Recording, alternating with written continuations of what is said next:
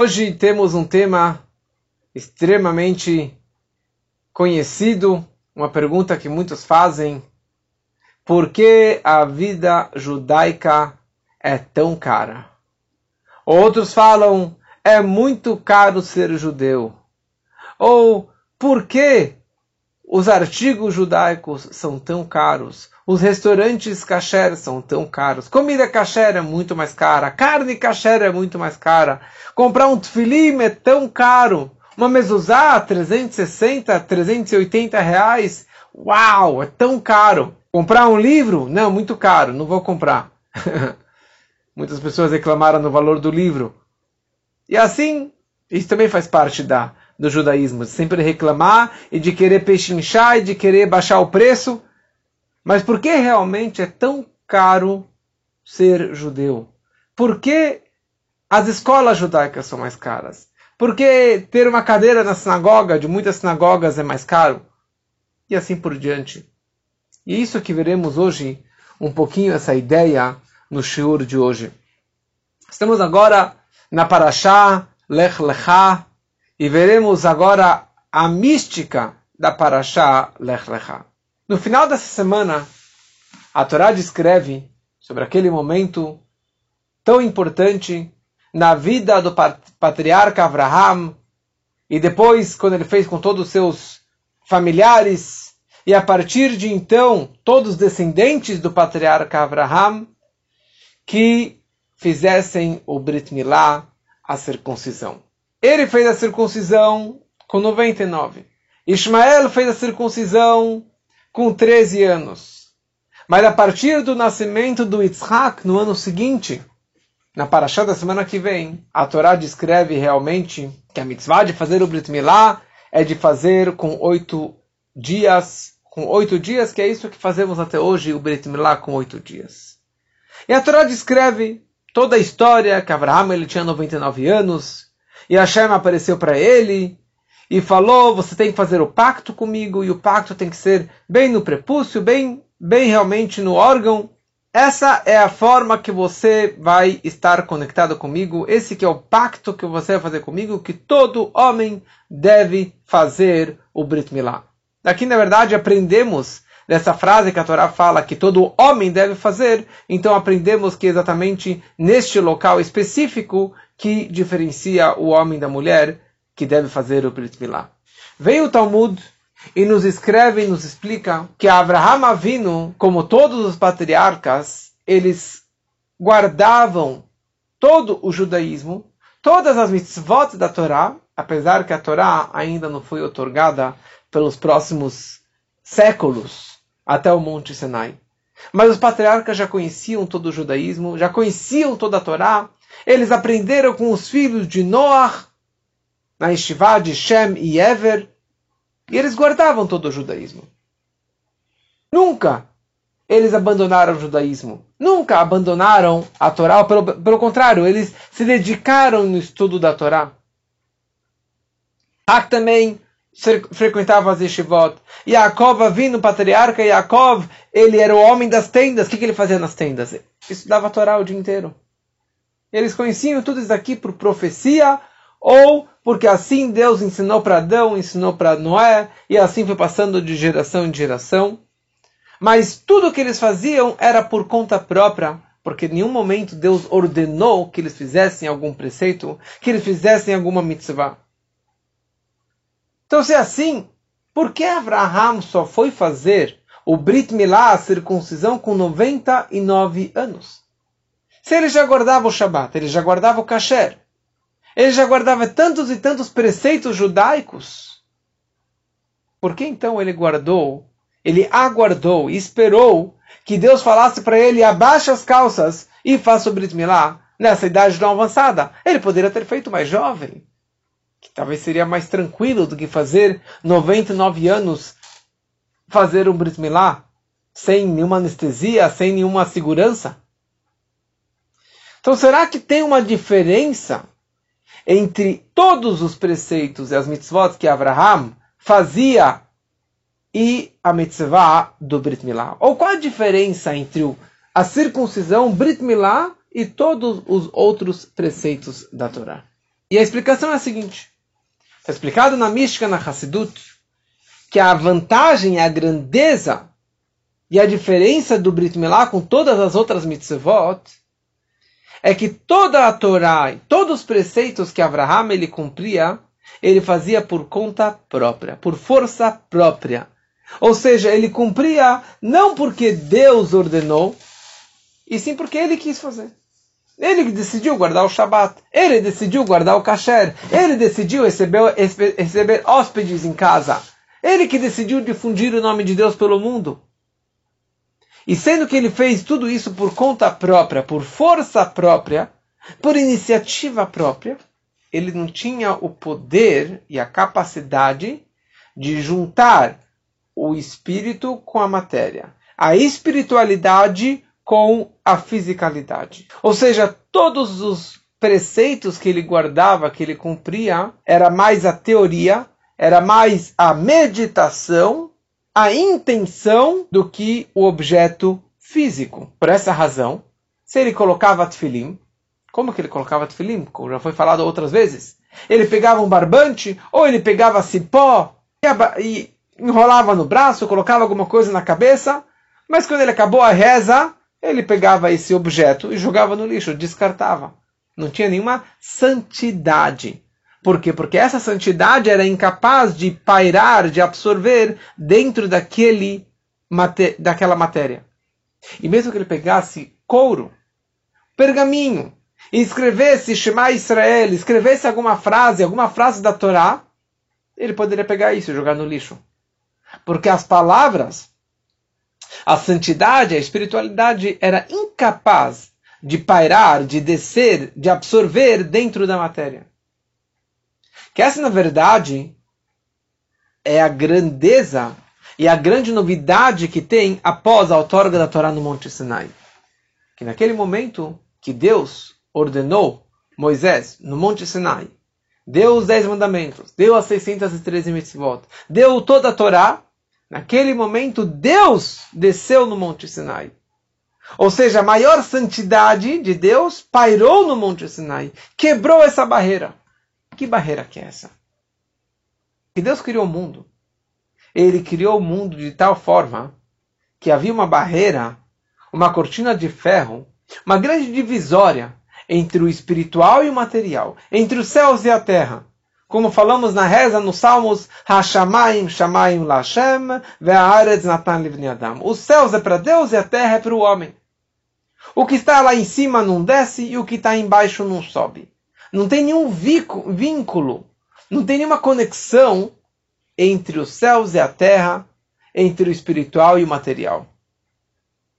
Por isso, todos os preceitos que os patriarcas faziam, e que os judeus faziam até a outorga da Torá no ano 2448 no Monte Sinai, tudo que eles faziam era mais a kavaná, o sentimento, o pensamento, a intenção, a espiritualidade do que a matéria.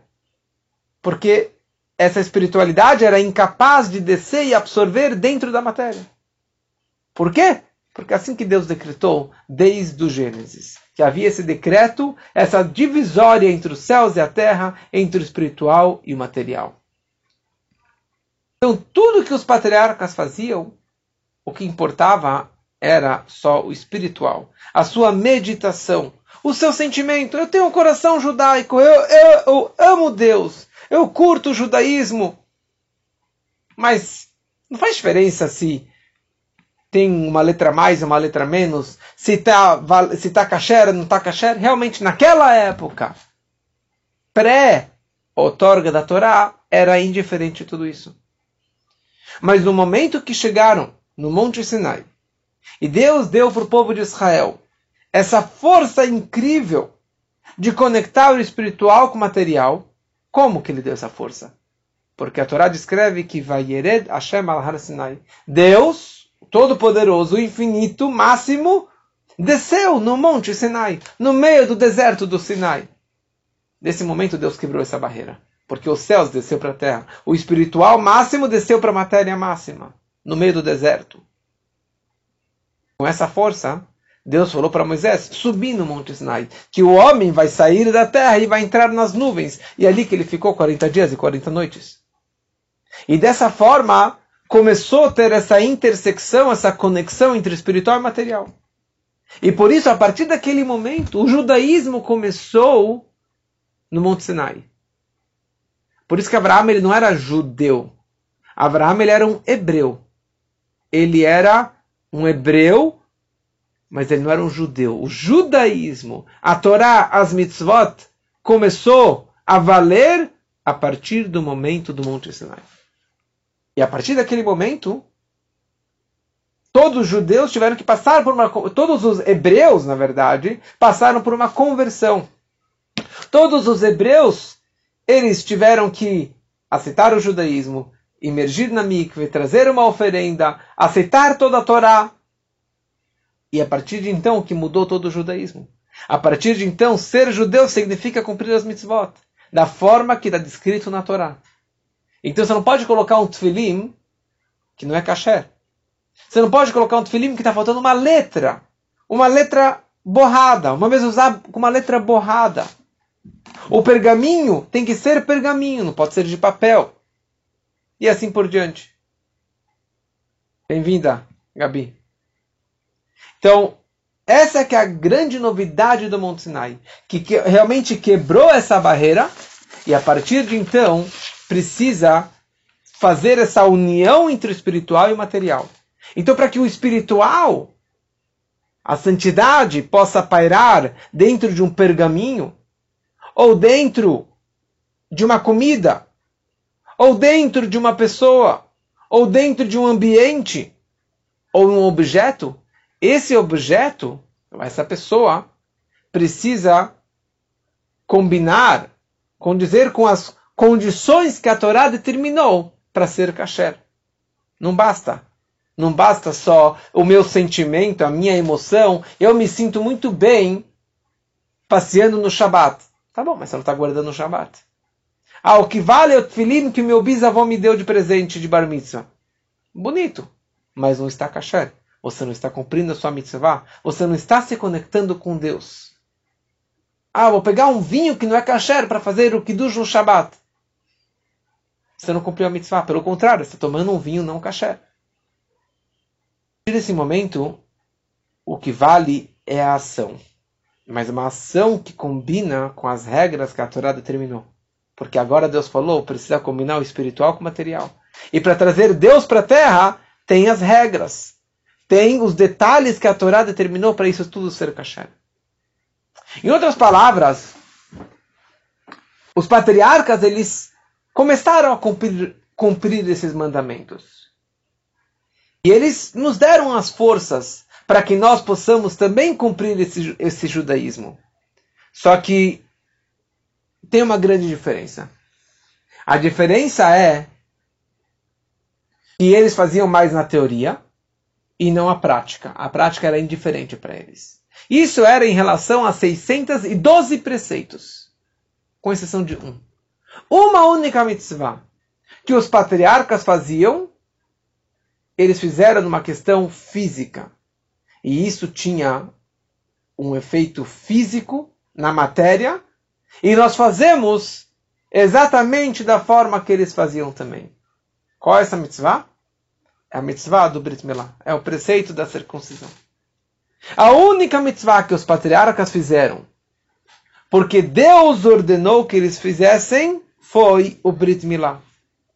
E essa mitzvah do Brit Milá foi a única mitzvah antes da outorga da Torá, antes do Monte Sinai, que conseguiu conectar o físico com o espiritual, a materialidade com a espiritualidade. Porque Deus falou para Abraão Avino e para todos os seus descendentes que fizessem o Brit Milá. E no momento que Deus ordenou, então Deus está falando, faça, e eu estarei entrando junto contigo. Essa espiritualidade vai entrar dentro do corpo físico material da pessoa. A tal ponto que não seja passageiro que essa santidade, que essa espiritualidade vai, na verdade, pairar e absorver dentro do homem, dentro da pessoa, para sempre. Ele vai ter essa santidade dentro do seu corpo. Temos, nós concluímos que a mitzvah do Brit Milá, mesmo antes da outorga da Torá, o patriarca Abraão ele conseguiu, na verdade, cumprir isso da mesma forma que nós cumprimos isso hoje em dia. E a questão é, por que precisa fazer dentro de um órgão físico? E na verdade, o porquê precisava fazer de uma forma que doesse e de uma forma que fosse nos caminhos naturais. Porque uma das novidades e das regras após a outorga da Torá é que nós não nos apoiamos em milagres. Não fazemos coisas, não seguimos uma vida simplesmente apoiando e esperando por milagres acontecerem. Nós precisamos fazer de tudo para que o nosso judaísmo, nossa vida, seja de uma forma natural, nas regras na, da natureza, e não esperando que algum milagre aconteça. Por quê? Porque todo o objetivo da outorga da Torá, todo o objetivo da criação do mundo é que haja a natureza e que dentro da natureza nós possamos fazer as nossas mitzvot. Que dentro da natureza eu possa seguir o meu judaísmo e dessa forma eu estarei transformando e refinando e elevando a matéria, o mundano. E por isso eu preciso seguir os, os caminhos da natureza, as regras da natureza, para que a natureza também se eleve. Que o mundo material, que a fisicalidade também possa se elevar de uma forma espiritual. Mais ainda. Não somente que a própria mitzvah precisa ser dessa forma, mas a preparação para essa mitzvah também precisa ser nos caminhos da natureza. Tem uma história do Alter Ebe, o autor do Tânia, que amanhã iremos começar esse curso maravilhoso sobre o GPS para a alma. Quem ainda não adquiriu esse livro, que adquira o mais breve para conseguir participar melhor amanhã e todas as terças-feiras, às oito. Então, Alter Ebe, ele foi preso por uma acusação que ele estava criando uma revolta contra o, contra o, o governo russo e ele foi levado para uma prisão em São Petersburgo para investigações, para perguntarem coisas, calúnias que tinham contra ele. E a forma de chegar nessa prisão, ele precisava passar por um rio. Ele estava no barquinho, ele com o guarda, indo em direção à prisão, ao interrogatório. E ele percebeu que era um dia que nem hoje, um dia que se pode fazer Kiddush, levanar a consagração da lua nova, quando que nós fazemos uma reza agradecendo a Deus pela renovação da lua. Então o barco estava é, no, no, nesse rio, cruzando esse rio, e o Alter Eber, Abshneur Zaman, vira para o guarda e fala para ele, por favor, pare o barco para que eu possa fazer uma reza. E o guarda falou para ele: Você está louco? Você é um prisioneiro, você vai me dar ordens? E o Alterebe conseguiu fazer que o barco parasse de andar, que o barco parasse no meio do rio. O guarda se assustou. E o Alterebe começou a fazer a, a, reza inicial, mas ele não falou Baruch Hashem, ele não fez a reza, a brachá em si, a bênção em si, da consagração da lua. E daí o barco continuou andando. E daí o Alter Ebe vira para ele de novo e fala: Você poderia agora parar o barco, por favor? E daí o guarda percebeu que com quem que ele estava falando, que era um homem, um grande cabalista, um grande, uma pessoa que faz milagres. Ele falou: Eu paro com a condição que o Senhor me abençoe e por escrito. E Alter Ebe falou: Não tem problema. Pegou o papel, abençoou, deu uma bênção para ele, escreveu. E naquele momento o homem, o guarda, parou o barco o levantou, fez o Kiddush Levaná, a consagração da lua. Quando ele acabou, ele falou: podemos continuar nossa viagem. E a grande pergunta é: se ele era capaz de parar o barco, já parou o barco, levanta, faz a sua reza. Por que ele esperou que o barco voltasse a caminhar novamente? E depois ele pedisse novamente, daí o homem aceitou, e só então que ele fez a consagração da lua. E o Rebbe anterior ele explica algo conectado muito com o que estamos falando agora, que o Alter Rebbe sabia que para fazer uma mitzvah, fazer uma reza, você não faz baseado em milagres. Você não leva a vida baseado em milagres. Ele queria fazer a sua reza de uma forma natural. Então ele deu um tapa na cara do homem, ou seja, ele mostrou para ele que ele, ele é capaz de parar o barco de uma forma sobrenatural, mas eu não vou fazer a minha reza de uma forma sobrenatural. Eu quero que você, por decisão própria, pare o barco e só então eu consigo, na verdade, fazer a minha reza.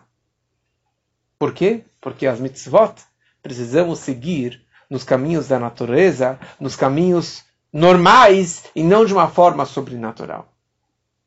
Porque todo objetivo das mitzvot após a outorga da Torá é de refinar a matéria, refinar o mundo, de absorver e transmitir santidade para dentro da matéria. Transformar o mundo e não quebrar o mundo. Refinar a matéria e não bloquear e quebrar a matéria. E por isso o Rebbe explica que no momento que a pessoa tem dificuldades naturais, dificuldades da natureza, para você cumprir um judaísmo, saiba que essa dificuldade é algo positivo. Você não tem que tirar essa dificuldade de uma forma sobrenatural. Você vai fazer um milagre para tirar esse impedimento. Porque talvez com isso você está fazendo a sua mitzvah de uma forma incompleta, imperfeita. Se Deus colocou essa dificuldade na sua estrada, na tua vida, na forma que você vai cumprir o seu judaísmo, saiba que faz parte do seu objetivo. Faz parte passar por testes. Nós rezamos todo dia, por favor, não nos coloque em testes, não me coloque dificuldades. Mas se porventura aparecer uma dificuldade, saiba que faz parte do cumprimento dessa mitzvah. E não somente a própria mitzvah, mas a preparação para essa mitzvah, ou as consequências dessa mitzvah, também você não pode, não deve usar ferramentas milagrosas, sobrenaturais para tirar os impedimentos de coisas naturais. Porque as mitzvot nós devemos seguir os caminhos da natureza. Porque talvez dessa forma você vai estar cumprindo uma mitzvah mas de uma forma incompleta. Isso nós entendemos o que o Zohar, livro básico da Kabbalah, nos ensina. Que mitzvot, o judaísmo, os preceitos da Torá, nós não podemos cumprir bereikam u bechinam, de uma forma vazia e gratuita. Porque se você segue o judaísmo de uma forma gratuita e simples e fácil e vazio, a Ruach HaKodesh, o Espírito Sagrado da Santidade, não paira sobre você. Como a frase que os judeus falaram, e consta na Torá, Asher nochal bemitzrayim chinam. No Egito nós comíamos de graça, de bandeja, de graça. Daqui nós aprendemos uma frase que para as klipot, para as coisas negativas, para as coisas impuras, para as coisas mundanas, vem de graça. Mas não tem valor nenhum. Tudo que vem de graça, tudo que vem fácil, é porque está ligado com o outro lado, com o lado impuro, com o lado negativo. Quer se conectar com a verdade, com a santidade, você precisa se esforçar você tem que ralar. E você tem que pagar o preço full. Você tem que pagar o preço integral daquilo que seja. Com todas as suas forças, com todo o seu dinheiro, com toda a sua energia. Que aí sim está valendo de verdade. E é isso que está escrito sobre um, o Arizal, que o, o Rav Chaim Vital, o aluno do Arizal, do Ari Kadosh, do grande cabalista, ele falava o seguinte, que quando ele ia comprar lulav e etrog para Sukkot, que acabamos de passar a festa de Sukkot, o Arizal ele pagava na feira o valor integral, o valor completo. E ele não, tem, não tentava negociar e pensar, ah, dá para baixar o preço do lulav, dá para baixar o preço do etrog. E ele não, não discutia. E tinha vezes que ele chegava com um saco cheio de moeda, colocava na mesa falou, fica com troco. Pega, ou pega o quanto que você precisa pegar desse saco de dinheiros. É muito forte isso. Mas são mensagens para a nossa vida. Qualquer vez que você fala o preço de alguma mitzvah, o preço de uma mezuzá, o preço de um tefilim, o preço de um livro, o preço do jantar na suká, o preço do lulav, o preço do etrog, o preço de uma comida kasher, muito caro. Por, ah, a carne kasher é muito ruim, é muito cara, por isso que eu não como kasher. Desculpa furada. Você quer se conectar com Deus? Você quer se conectar com a verdade? Você tem que pagar. E às vezes tem que pagar caro. Às vezes você tem que se esforçar para você conseguir ganhar. Às vezes você tem que se esforçar e seguir os caminhos da natureza, porque é muito mais caro. E aqui tem uma coisa muito interessante que o Zohar descreve. Rabbi Shimon Bar Yochai, o autor do Zohar, descreve o seguinte. A Torá descreve na Parashat Trumah, que significa doações. A Torá fala, Veikhuli Trumah, peguem para mim um donativo toda pessoa que for trazer um donativo, veikuli, peguem para mim a pessoa que ela quer fazer uma mitzvah e ela quer se conectar com a Kadosh Baruch Hu, com Deus, ele precisa fazer isso não de graça e não de uma forma vazia. Pelo contrário, ele precisa fazer da melhor forma possível da, com todas as suas forças, com toda a sua energia. Continua o Zohar descrevendo uma coisa muito forte. No livro, no livro de bruxaria, Sefer Hakshafim, que o Ashmadai ensinou o rei Salomão Shlomo Amelach. Ashmadai é o Melech Hashidim, o rei dos demônios. É o rei até hoje. E ele nunca foi substituído. E tem conversas. E assim está descrito no Zohar. Essas conversas que o rei dos demônios teve com o rei Salomão, o homem mais sábio de todos os homens, ele sabia o idioma dos demônios. E eles tiveram várias conversas. E uma das coisas que esse Ashmadai ensinou para o rei Salomão é o seguinte: se você quer retirar de si o Ruach Hatumah, o espírito da impureza. E ter sobre si um outro espírito, ou seja, um espírito sagrado, então a primeira coisa é o seguinte: tudo aquilo que você fizer, todos os atos que você fizer, você precisa fazer e comprar com preço completo o preço que te pedirem, se for muito ou pouco. Porque o espírito de impureza ele sempre vem, ele recai sobre coisas e assuntos vazios e gratuitos, que é vendido sem preço. É dado de graça. Tudo que é de graça está ligado com as clipot, está ligado com o ruach com o espírito de impureza. E esse espírito de impureza, ele seduz, ele força o homem para pairar sobre ele. E ele seduz ele para morar junto com ele, com vários tipos de tentações, vários tipos de caminhos para que ele realmente possa pairar com você. Então, essa ideia de ficar pechinchando, de ficar pedindo desconto e de ficar pegando coisas de graça, hoje alguém veio, veio falar: ah, por que você não distribui o livro? Por que você não dá o livro, o GPS de graça? Porque não pode ser de graça. Se é de graça, as pessoas não apreciam. Mas mais ainda, de graça não é Torá. De graça não é mitzvot. De graça no Egito. Conclui o Zohar, na verdade, essa frase que esse rei dos demônios ensinou para o rei Salomão. Ruach HaKodesh, o espírito sagrado, o espírito de santidade, ele só vem com o Sahar Shalem, com pagamento e uma recompensa plena, completa. Número um. E número dois, com dedicação e esforço grande e completo. Número três, se purificando, purificando a sua casa. E número quatro, Beretzon libov nafsho, com desejo, com vontade do coração e da sua alma.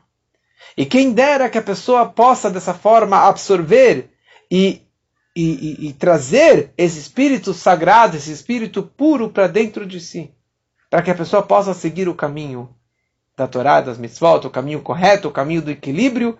Mas se não, se a pessoa não seguir essas regras de se esforçar, de pagar bem, o espírito sagrado, o espírito puro vai embora e ele vai acabar desaparecendo.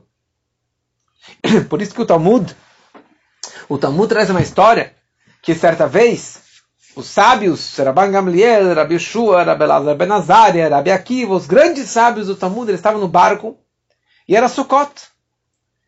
E somente Rabban Gamliel tinha o lulav, aquela folha de palmeira comprida das quatro espécies de Sukkot. Só que o Talmud escreve que esse lulav que Rabban Gamliel tinha, imagina, Rabi Akiva, o grande Rabi Akiva, Rabi Yoshua, ele não tinha as quatro espécies. E o único que tinha era Rabban Gamliel. Só que o Talmud fala que ele pagou por este lulav, ele pagou mil zuzim, mil moedas, que era uma fortuna. Por que o Talmud escreve isso? O valor que ele pagou? Para descrever de Kama mitzvot chavivot aleihen. Quão precioso as mitzvot eram para eles. E quanto que você tem que pagar para uma mitzvah? Custa caro, tudo bem. Mas essa é a prova que você realmente aprecia. Ai, mas eu vou usar essas quatro espécies só por uma semana, depois vai para o lixo, depois vou descartar. Mas se você ama as quatro espécies, se você ama Deus, se você ama as mitzvot, você vai gastar. Por que, que para um terno, para uma camisa, para um carro, para uma comida, um jantar, você está disposto em gastar muito, sendo algo descartável, sendo algo passageiro, e para as mitzvot você não está disposto a pagar? Talvez aqui é uma prova de quais são as suas prioridades da sua vida. Se as suas prioridades são Torá e mitzvot, então você está disposto a gastar. Mas se as suas prioridades é o carro do ano, trocar o carro, roupa nova, comida deliciosa, então você gasta mais nisso, mas para aquilo você não tem dinheiro. Então é algo para refletir, é algo para pensar de quais são as minhas prioridades. Ou seja, eu não devo buscar dificuldades na minha vida, mas se elas aparecem, eu não preciso fugir delas. Ou seja, a gente não tem que buscar dificuldades e problemas. Mas se aparecem dificuldades naturais no nosso dia a dia, eu não preciso fazer uma mágica, um truque para burlar essa coisa natural. Porque a natureza faz parte da mitzvah. Se para você ir para a sinagoga, você tem que descer 20 andares, ou subir 20 andares, ou andar 2 quilômetros, ou se para você frequentar essa comunidade, você tem que pagar uma mensalidade. Ou se para você comprar um tefilim. Ah, quanto custa um tefilim? Um tefilim custa de 400 dólares a 1.500 dólares. Sim, 1.500 dólares um tefilim. Pode custar 2 mil dólares um tefilim. Em breve eu vou comprar para o bar mitzvah do meu filho dois pares de tefilim que nós colocamos. E cada um vou pagar pelo menos 1.500 dólares. Você está rico, hein? Está podendo, hein, Rabino? Eu não estou podendo. Mas eu tenho prioridades. E eu não vou comprar o tefilim mais barato. Eu posso ter o carro velho. Pode ter o carro quebrado. Mas o tefilim, eu vou comprar o tefilim mais caprichado para o meu filho. Porque as pessoas revisam o tefilim e depois de alguns anos não está mais kasher. Ah, Rabino, não está mais kasher, mas eu comprei de você, eu comprei do, daquele sofrer, eu comprei. Quanto você pagou por esse tefilim? Pagou 300 dólares na época, 200 dólares na época, tá bom, tá aí, tá aí. O Fusca também dura poucos anos, mas o Mercedes dura muito, dura para sempre, dura décadas. Mesma coisa. O Tfilim, se você gastou, significa que você ama o Tfilim, que você curte o Tfilim, que você ama Deus e você, o seu connection é muito mais poderoso. Se você gasta, você demonstra que você realmente curte tudo isso. E aqui nós vemos a ideia do Brit Milá de Avraham Avinu.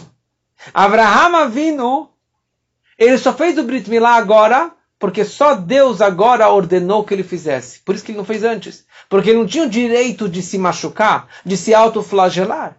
Porque é a única mitzvah que realmente machuca o corpo. E ele ficou machucado, ficou dolorido. E ele ficou dolorido por três dias. Aliás, a dor da circuncisão é natural de doer três dias. Anos atrás, um garoto de Belo Horizonte veio fazer o Brit Milá, já ele tinha seus vinte e poucos anos.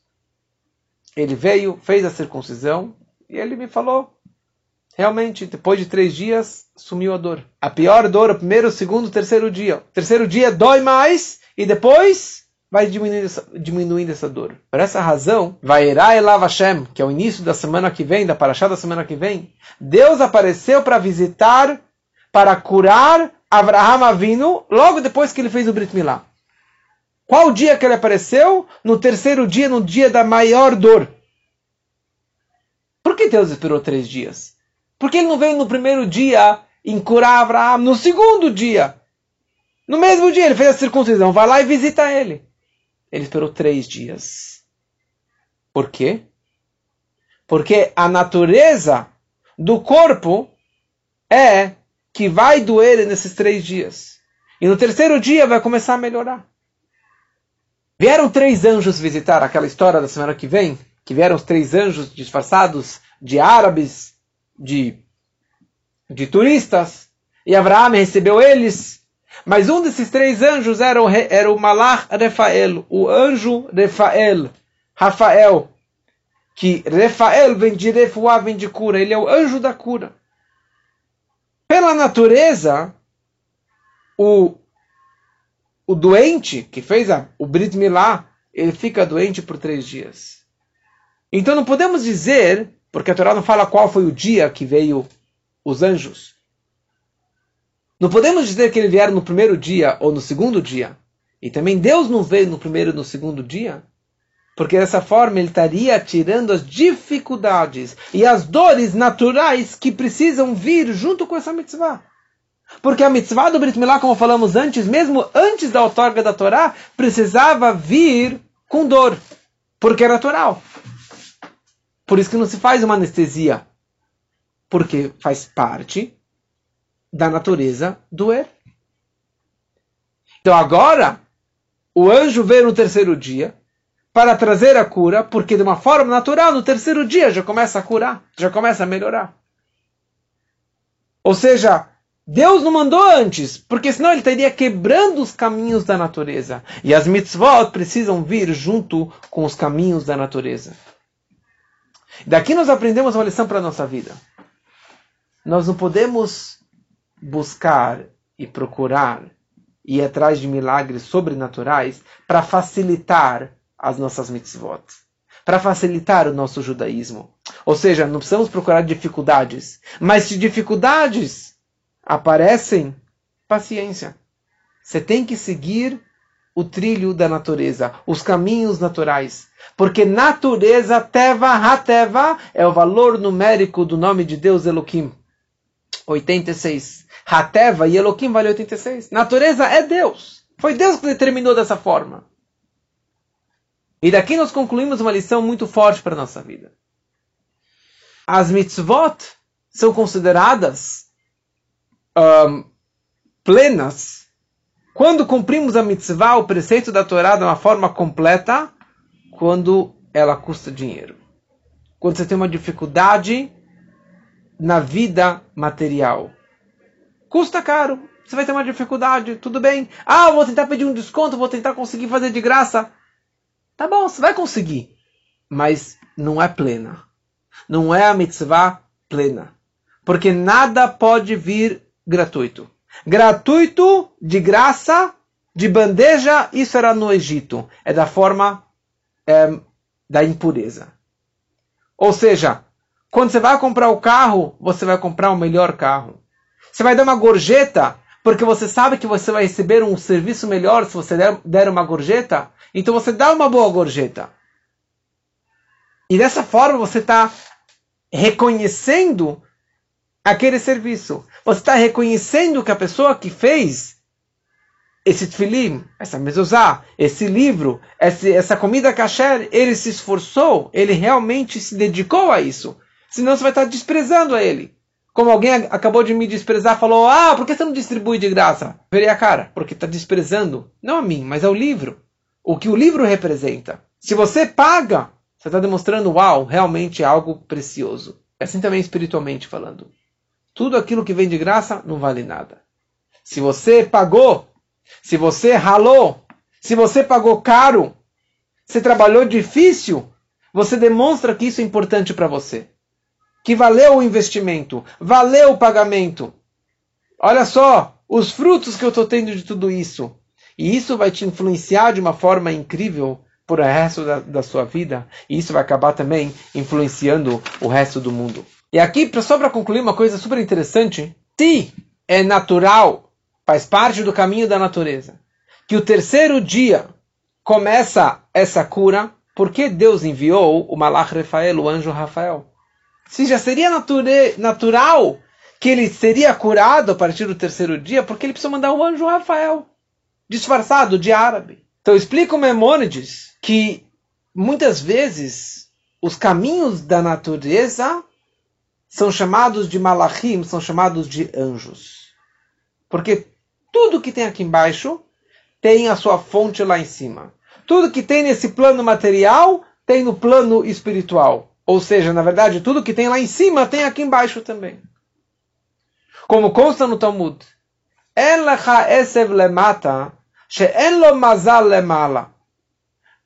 Cada plantinha aqui embaixo, ele tem um mazal, um astro ou um anjo lá em cima, que bate nessa plantinha, nessa grama, e fala para ele: cresça, cresça. Cada grama tem um anjo responsável. Cada planta tem uma, um anjo responsável que diariamente bate nele e fala: cresça, cresça, cresça. Ou seja, todas as forças da natureza são uma consequência ou são guiadas por forças espirituais orientadas pelos anjos. Ou seja, essas forças são chamadas de anjos, em nome da sua força original. Então, e aqui vem a, a grande novidade. O fato que, pela, pela natureza, a pessoa que foi circuncidada, ela é curada durante o terceiro dia. Sabe por que, por que a natureza é dessa forma? A razão é porque o Malach Rafael, o anjo da cura, ele que é o responsável por essa cura. Só que o quê? Pelos caminhos da natureza e pelo desencadear dos mundos e as ocultações das forças espirituais, então ninguém percebe a presença do anjo curando. Mas a cura vem de quem? Vem por intermédio do anjo Rafael. Abraham Avinu, ele teve o mérito de Vaierá Elav, apareceu para ele Deus. Os anjos apareceram para ele. Ele conseguiu ver o anjo, aquele anjo que era responsável pela vida dele. Ou seja, as forças da natureza são chamadas de anjos. A grande maioria das pessoas não percebem isso. Mas saiba que a natureza está dessa forma porque assim Deus determinou. E se custa caro, é porque assim Deus determinou. E se você reconhecer, você vai estar se conectando com Hashem. E se você pagar, você vai estar se conectando com o lado, com o lado da santidade. Caso contrário, você está se conectando com os outros lados. E por essa razão que o judaísmo é caro. A vida judaica é cara. Mas vale a pena.